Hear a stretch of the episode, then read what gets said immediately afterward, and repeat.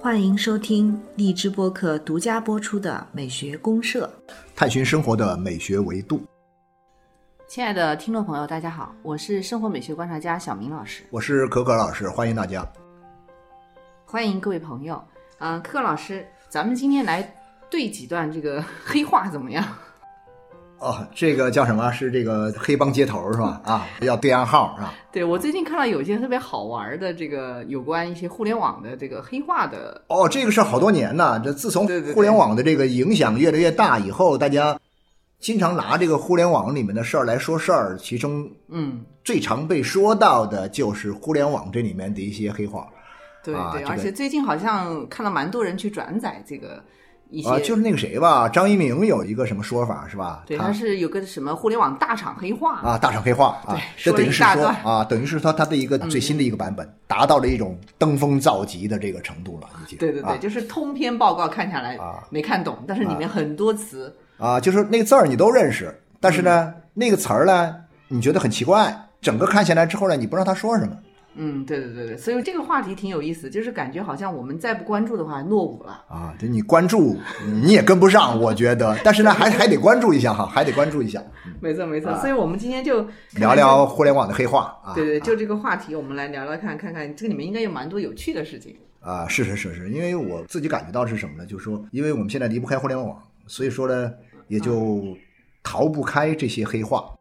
但是呢，每次遇到和这个黑话短兵相接的时候啊，或者说迎面撞上很多这种黑话的时候啊，你都会有一种什么感觉呢？都不知道怎么开口对，啊，不知道怎么。说。但是呢，又觉得挺搞笑。对啊我们觉得哟，这东西挺好玩，又很有意思，不明觉厉的同时呢，又会觉得说他，诶，莫名有一种喜感啊，好玩儿啊，呃，确实好玩儿。对，这让我想起就是有一种戏谑的感受，啊，对对对，确实有这种感觉，对吧？或者说像我们音乐里面是不是有一种像这个谐谑啊，对，谐谑曲，对对对，谐谑曲，没错没错没错。啊对音乐里面呢，就是说，如果说咱们要是聊黑话这期的话呢，我啊想要配的音乐的话呢，我肯定就找一个谐谑曲谐谑曲？啊，谐谑曲，因为谐谑曲这种形式呢，好像最早是从意大利啊传开的，就是你说他那个说法呢是叫什么呢？就是具有一种很诙谐的、嗯很戏谑的啊这样一种特点。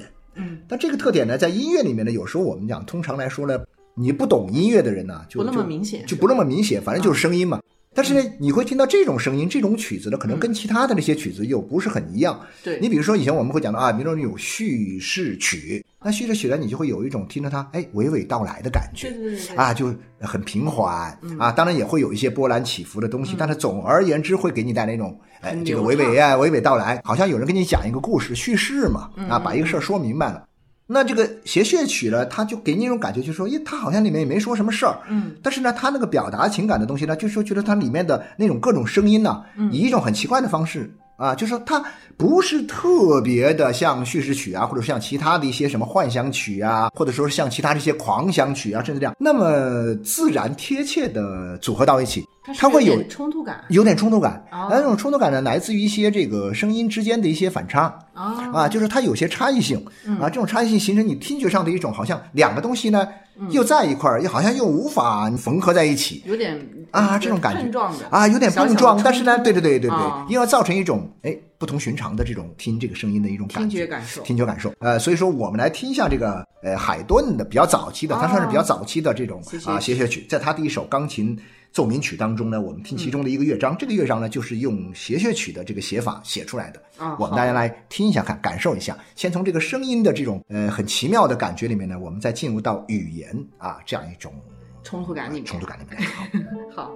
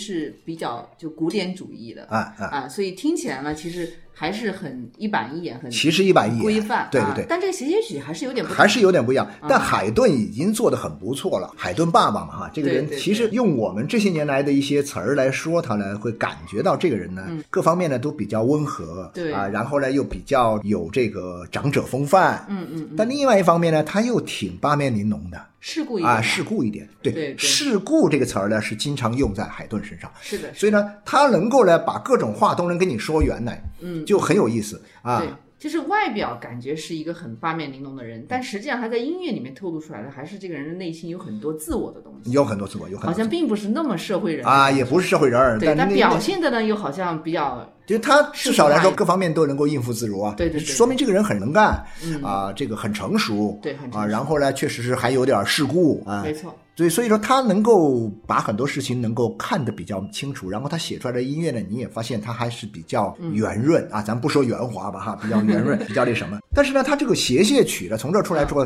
我会感觉到就有点像什么。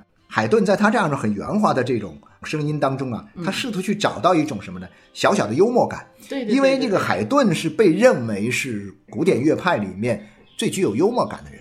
啊，啊，那这个幽默感从哪来呢？幽默感其实我觉得就是从他的这种声音里面来。嗯嗯，他编织了这么多声音的这样一个系统，啊，一些句子也好啊，或者说是一种情感的表达也好啊，都会让你觉得在日常的那种沉闷的、无聊的、凡俗的这样一种状态当中，突然有跟你那种跳动的小浪，花那种感觉小小的跳，啊，对对对，有这种感觉。没错没错，啊，那这种东西的话呢，我们来聊。当然，我们今天重点不是要谈海顿的音乐，对不对？我们是想谈我们今天这种互联网的这各种黑话，对吧？对是吧？对，所以从互联网黑话来讲的话，其实讲黑话这个词啊，好像有一点点这个贬义的意思，但实际上呢，我们是指的互联网里面的这种语言的风格，，我们用这个词儿不是要黑它，啊对对，不是要黑它，而且也不是指它是一种特定江湖帮派，对，它是一种特定的语言现象。嗯你如果要真说的学问一点，有点学问的话呢，它其实是一种什么社会语言学的一种前沿研究的内容。嗯，很多的社会语言学，它现在在研究什么课题呢？研究这种就是互联网时代网络语言，网络语言对我们生活语言的一种影响。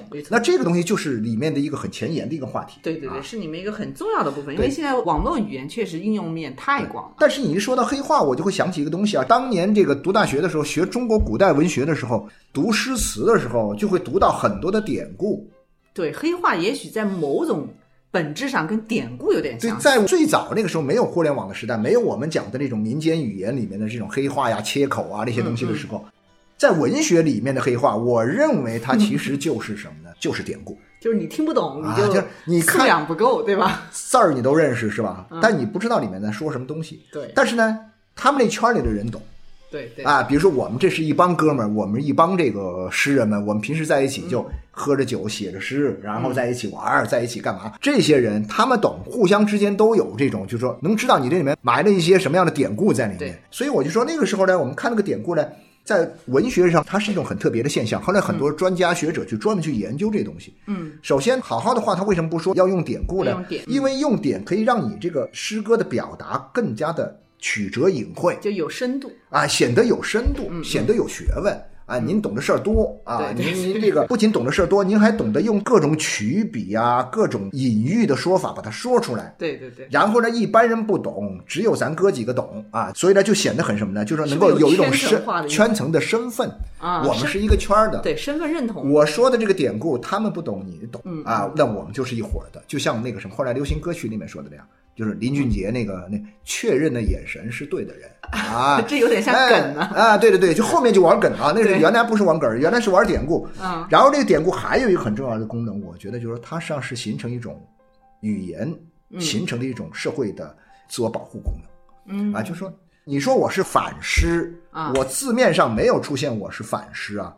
当然，你要这个像后面的文字狱，他就做做的很过分了，是吧？什么清风啊，清风不识字，何必乱翻书这种，那就已经很过分。但是原来我字面上没有，你就不能治我的罪，所以我把很多东西我埋在里面，我有很多话想说，然后呢，我又不能直接说，我把它埋在里面，你看不出来，然后呢，那可以形成一种保护。没错，我觉得它典故最初之所以文人喜欢大量的用，可能最主要一开始是出于这个目的。对对对，对你像那个屈原当时写这个香草美人的那一大堆埋的，都是全是这个梗，然后现在叫梗，对，现在叫典故，对，其实其实典故，也是为了隐晦的，就是不想把这个意思表达太直白，对，怕引起，而且太直白，它毕竟是诗嘛。对对对，那因为日常说话可能不这么说，但是呢，我写诗可以这么写。对对，大家慢慢去琢磨、去感受啊。呃，您这么一讲的话，确实哈，我们今天讲这个互联网语言，讲比如说最早像这些各种梗啊，它其实说不定这个源头追溯起来，就是跟我们文学上用典很相似。我认为还是有关系的，是吧？有渊源。就说您包括像很多的，不光是中国是这样，你包括像西方很多，比如说那个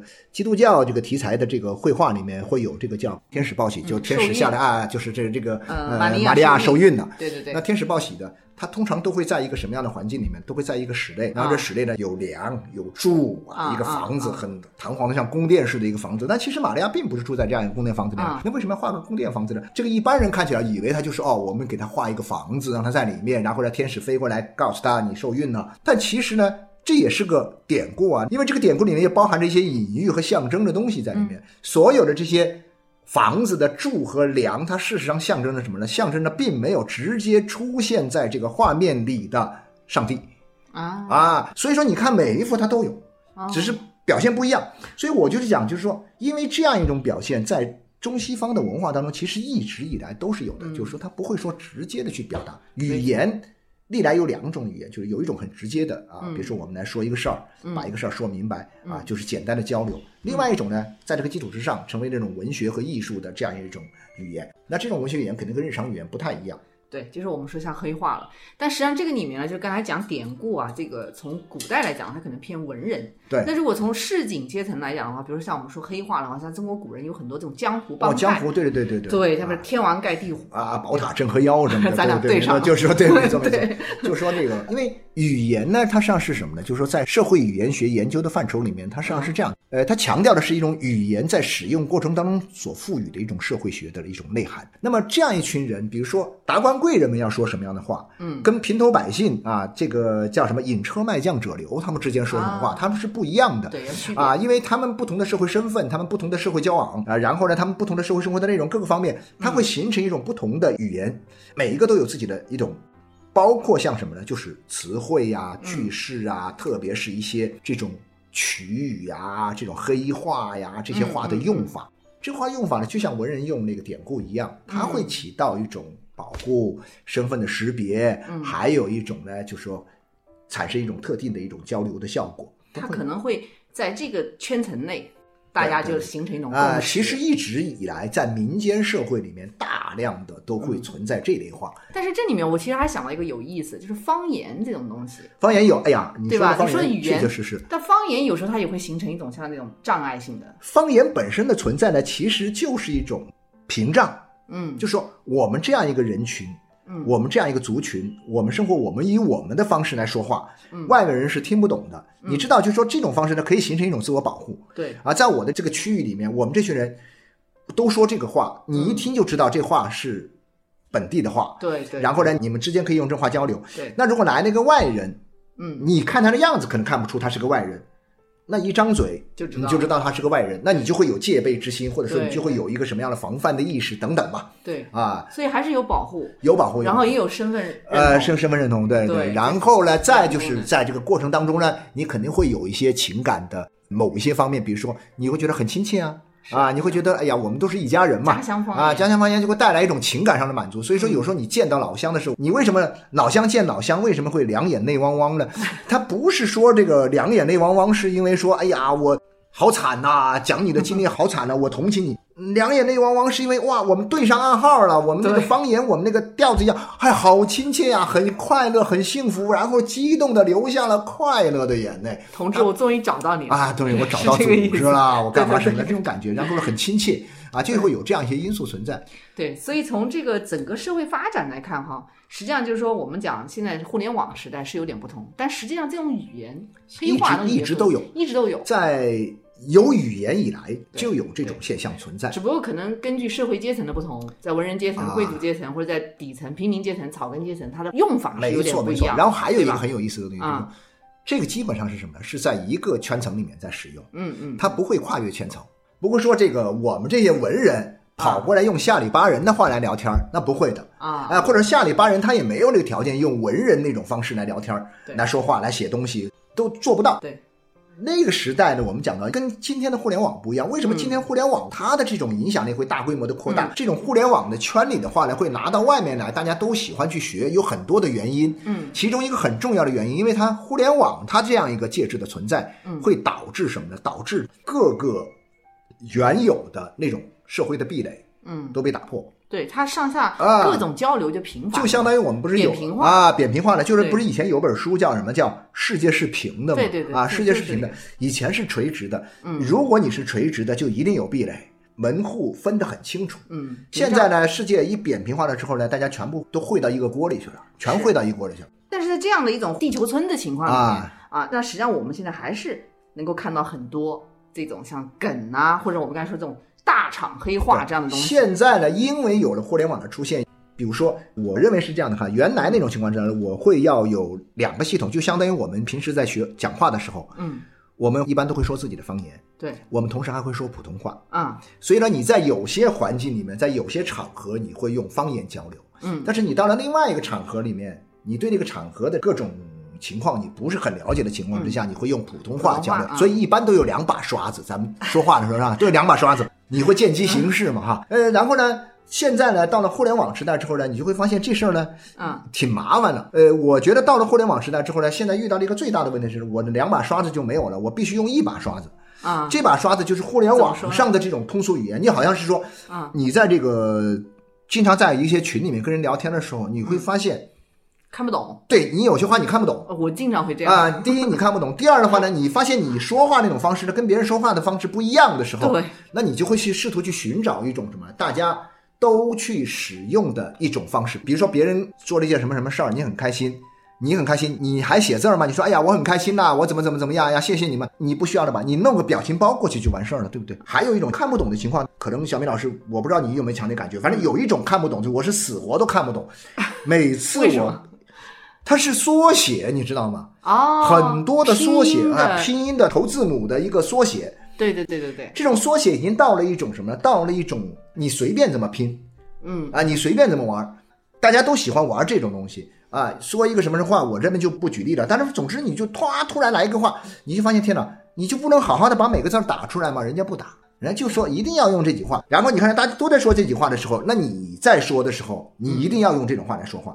对你，就没有办法，你没有办法用你的语言啊，就你认为是一个正常的语言，嗯，因为你那个认为是正常的语言，在这个语境里面已经是不正常的，所以说被。排斥。对对对，你必须要显得很正常，跟大家很那个什么的话呢，你也会用表情包，你也会用缩写，你也会玩很多的梗。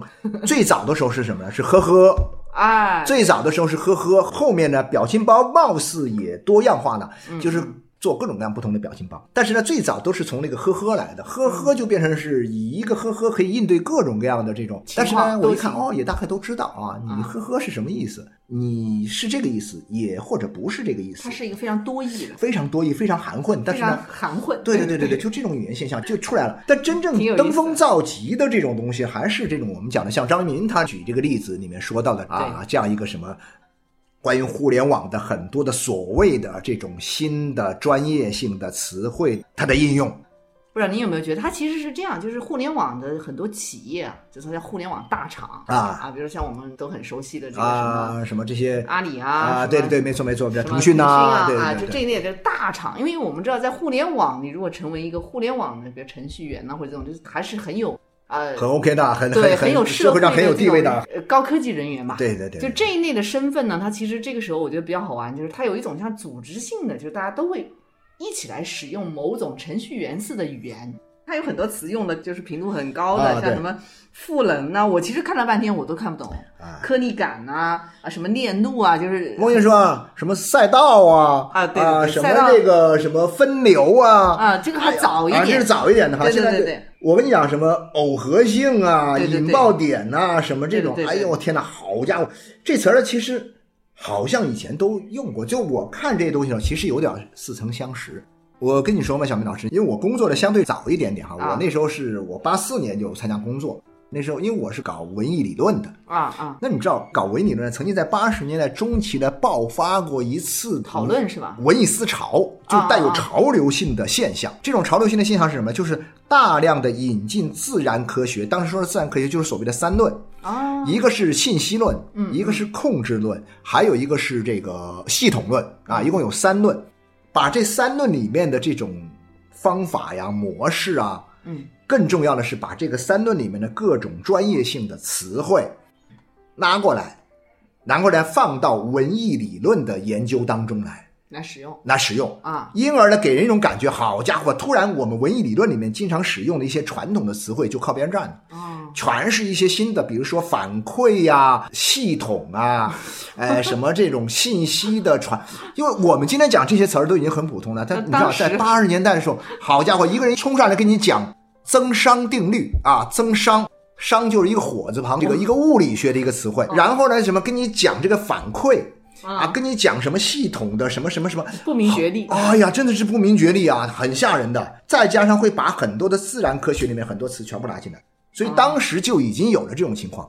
后来呢，就又经过了几轮的这种洗牌和这种大的震荡以后啊，啊。就是在文艺理论、在文学界里面呢，大家已经觉得说，好家伙，特别是到了后来后现代的时候啊。就是后现代思想潮流、文化潮流、后文学啊，现代主义来了。后现代主义来了以后呢，更多的这种怪词儿以非常高频的方式出现在我们的这种文本当中。没错。没错。其实柯老师您讲的这个问题，在学术界是一直都是这样。啊，对对对对，学术界它很多时候就是要把一个简单的东西讲得非常的复杂。对对。但是现在主要是我们看到这个东西，它其实还是在一个生活场景。我就是因为互联网嘛，这是全是因为互联网。我跟你说，我相信其实，在很多的领域内，比如说你想以前哲学领域里面的哲学的词，有几个人能搞清楚啊？对对对，对不对？但是你就是一学问嘛，你自己学问，你爱怎么折腾你就怎么折腾。小众的刚刚我说的这些文学，你爱怎么折腾，就是你们那个文学圈里的事儿。对你走出来，你那帮玩文学评论的人，我也认识很多当年那种人。哎呀，那个词汇玩的溜得很，但是他们出来平时一起聊天的时候，很正常啊很，正常。对，就是很普通啊，也没啥深奥的东西啊。两个面，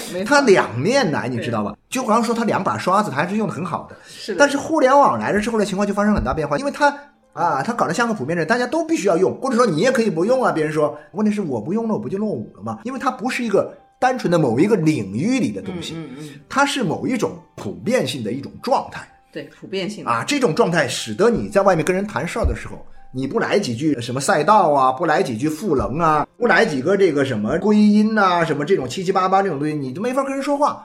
那别人会觉得你这个人怎么这么没学问呢？啊，这么跟不上潮流啊，是不是？没错没错，讲到这个，其实各位老师，我想到有一个语言学的著作，啊挺有意思的，就是可能你也知道那个索绪尔，啊，我知道了，我知道了。索绪尔讲的这个个啊，符号学结构主义的，对对对，他有一个词儿，后来我们那个以前文学界啊也一直在用啊啊，文学评论界也一直在用，就是他那个里面最核心的两个词就是能指所指，对对，这个后来在符号学里面、语言学里面，就使包括用非常广泛，对对对，使用非常广泛。但是呢，你知道吗？就是说这里面有一个这样的问题很有趣，我在哪里呢？就是首先我们应该强调一点，做学问这件事情。嗯包括像很多的相对要体现一点点专业化的嗯。啊这样一种思维方式啊和这个处理问题的方法，你要体现专业化，你肯定要有专业词汇，对，要有专业的概念。加工和提炼，你就包括像很多年前我读过一本，就是那个谁的美国的一个啊日医的美国人叫罗伯特清崎，哦，穷爸爸富爸爸，穷爸爸富爸爸》当年是一本畅销书嘛，好像很多人都读过。对对对，那你会觉得就是说，清崎告诉我们一个很有意思的一个观点，我当时就觉得，对哎呀，其实说的挺好啊。他说，很多人以为说我们挣钱的人，我们这些做买卖的人，就你有本事做买卖就行了。他说没问题，你也是要有本事，要懂得怎么怎么搞这套东西哈，怎么去做生意，那些方法都是对的。但是还有一点，他就强调一种很重要，就是说你的思维方式，思维，你的思维。我们讲人的思维是需要什么呢？是需要靠概念。对，是要概念、要词汇以及要思维材料。嗯，通过我们的概念的运用，我们重新组织各种思维材料，通过分析啊、那种各种各样的推导的方式，得出一些很好的结论，是不是？对，但是清奇就说到说，你光会做买卖，就像街边儿那些做那个街头生意的那种小生意的人，祖祖辈辈就是做小买卖那种人，你没有商业性思维，嗯那你不懂得一些商业词汇，嗯然后呢，你不会通过这种词汇去接触到更多的一些思维的素材，以及在这种思维素材当中去构建一个什么呢？构建一种新的价值观、价值体系，新的概你就你就赚不到大钱。哦，所以说你需要什么呢？你在想很多问题的时候，你就不能老是用日常生活里的词汇来想，你要用这种术语来想。比如举个例子来说，我们大家都知道钱，嗯，但是呢，你放到商业思维里面，你就不能老是觉得说都是钱钱钱，你得要说财富 啊，钱和财富是不一样的。我感觉是有差距的。是吧？所以说你在思考很多问题说，哎呀，我到底有多少钱？我到底怎么怎么样？然后你想，钱多少，身家多少，财富多少，实力多少，嗯，等等，这词汇不一样，他思考的问题就不同，因为你思考的材料就不同，你可能导出来的一个结果就不一样。但是我现在就觉得说，这些东西其实都没有什么太大问题啊，啊，他当年这个给很多人还是非常有启发的，当然有启发就。是一下子给你提供了一种，就是你在思考问题的时候不同的一个思路、一个方向。啊，对啊，对啊，对啊，我们得往这方面去思考啊，你不能按照传统的方式。但是这里面，刚才咱们不是讲到这个冷指所指，对，我也在想这个问题，但是这个发展到极致就有问题了。所谓发展到极致，我认为就是什么呢？这种互联网大厂的语言当中所出现的一种什么冷指和所指，他们彼此脱节了，在语言上的基本功能没有了。没有了。就说一个词儿，比如说，我发现它它只有冷指，它没有所指。对呃，就说一个冷指什么呢？它是比如说一个声音，嗯，一个词汇，嗯，一笔一画构成的一些词汇。那这些东西呢，它以某种声音念出来，以某种这个词语组合，它一定要指向一个对象，对不对？嗯，你要指向一个对象。指向一个概念，指向一个具体的东西。对对对对对它，这个冷指呢是声音和心理的一个印记，这个是有的。对对，对这个是有的这是有的。对，但是往往指向什么，我们不知道，所以说我经常就会觉得说，它的所指是空虚的，没有所指，空洞。它就一词儿，就一个词儿。所以我觉得说，这种互联网大厂的这种语言现象啊，这种黑化的这种现象，其实就是什么呢？就是同一种类型的一些词语啊，拼贴起来形成的一种什么言语的一种狂欢。它不是要说一个什么事儿，啊，它只是什么呢？它只是说要抖个机灵，要显得有学问，要显得自己很新潮，然后玩一些你们不懂的东西，就相当于说，突然在我们的日常语言当中，突然来了几个意志的元素，来了几个怪怪的东西出来之后呢，它会形成一种哎很有趣的感觉，然后吸引你的注意力。是然后呢，你又不懂，对不对？你不明觉厉嘛。对，啊，你不明觉厉，你那你去琢磨好了，那你能琢磨出什么东西来呢？不重要，但你琢磨就行了。对，而且也是身份认同，就是你懂我这个话的人，那你必然也是我互联网大厂的人。对，那你不懂的，你可能就是外面的人。对对所以就有一个屏障，把它是是是是把它隔开来。但实际上，啊，对啊、实际上是我们从刚才从本质上来讲的话，它可能是反而违背了语言作为一种沟通工具的本质。语言就是要言之有物。所以这个就好像跟语言本质来说的话，是稍微有点背离。我觉得他们最终是什么呢？最终是这个通过这种方式啊，去强化了一种他们对于一种话语权的一种掌握，就是我一定要去掌握这种话语权。掌握话语权的一个最重要的方式是什么呢？就是我要创造一些词汇。当然，它本身没有什么词汇的创造力，嗯，它是什么呢？这种词汇都是从别的地方搬过来的。你发现没有？就是这些互联网大厂，他们这些很炫的这种词汇啊，嗯，其实都是以前已经有过的对，但是呢，或者它是从别的对对稍微改造一下，从别的一个里面。当我第一次听到人家讲什么赛道的时候，我说你在讲这个赛车吗？是吧？我我我觉得你是在讲赛车，但不是讲赛车啊，我讲的是赛道，赛道跟赛车不是一回事儿啊，不是你赛车里面那个赛道。啊，那哦，我就知道，他其实是把那个东西拿过来放到这个里面来，嗯来说他想说的那个事儿。但其实呢，那个事儿他不用“赛道”这个词儿，也是照样可以说得清楚。但是他就觉得不行，我必须要说。所以说，我觉得如果要这样讲的话呢，我觉得这些互联网这些黑话，如果说它还有什么功劳的话，嗯，如果他还有什么重要的这种贡献的话，他这贡献就是让很多以前我们都不知道的词儿，我们现在又都都知道了，普及了，普及了很多以前我们不知道的词儿。像。赋能这种非啊常社会学的专业词汇，对对对，呃然后什么迭代呀、这些词儿啊，这种什么耦合这些词儿以前其实都是有的，对在很多领域里面都有。所以现在你看起来就是说，你这种最终是什么呢？他要掌握到这个话语权呢，我首先我要把一些词汇以我认为我许可的方式把它们组合起来，我对他们拥有一个解释权。嗯嗯，等到你学会了，然后他迅速把它抹掉，迭代。啊，他们在迭代，又来一批新词儿，你就发现你被这些词卷着呢，就是啊，就跟着他跑，好不容易学会，他又换一批新的了，你又赶紧把旧的抛了，又换新的。对，啊。其实我觉得柯老师，我们原来就是看过像那个旧约里面有写到，比如说人类当时想要把所有的人的语言打通的时候，就比如说我们都用一种黑化，比如说哈，啊，对对对然后建造一个这个巴别塔对对对，啊，但是上帝就阻止了这个阻止了用语言来阻止了这个现对，象。就让你们说不一样的话对啊，然后你们就没有办法去建成这个通天塔了。对对对，对对所以这个它也是其实蛮有意思的。西方人在说这么一个故事的时候，对也，也可能对我们今天有点启示哈。也有启示，我觉得有启示，就说这个是这样，一方面他通过这种语言，表面上看是制造一种语言的隔阂，嗯实际上是什么呢？我认为还是让人类能够体现它的一种多样性吧。对，多样性不性。让我们人类都去干一件事儿，都去造通天塔嘛。嗯啊，那你通过这种语言的方式，我们彼此做一个分流啊，做一个这个分众啊，我们把它分开。那在这里面呢，我们再找到了自己的特点，然后我们再进行一些超越这些局限性，我们再进行一些跨文化的沟通，我觉得这是可以的。是因为互联网其实本身对于交流和沟通是提供了非常有利的一个条件。没错，没错，没错。但是呢，但是这个条件它又设了一个新的屏障。对这个条件，就是说，但是我觉得这就是互联网的一个策略吧。他们嗯的这个策略是什么呢？最重要的是，我认为是需要话语权。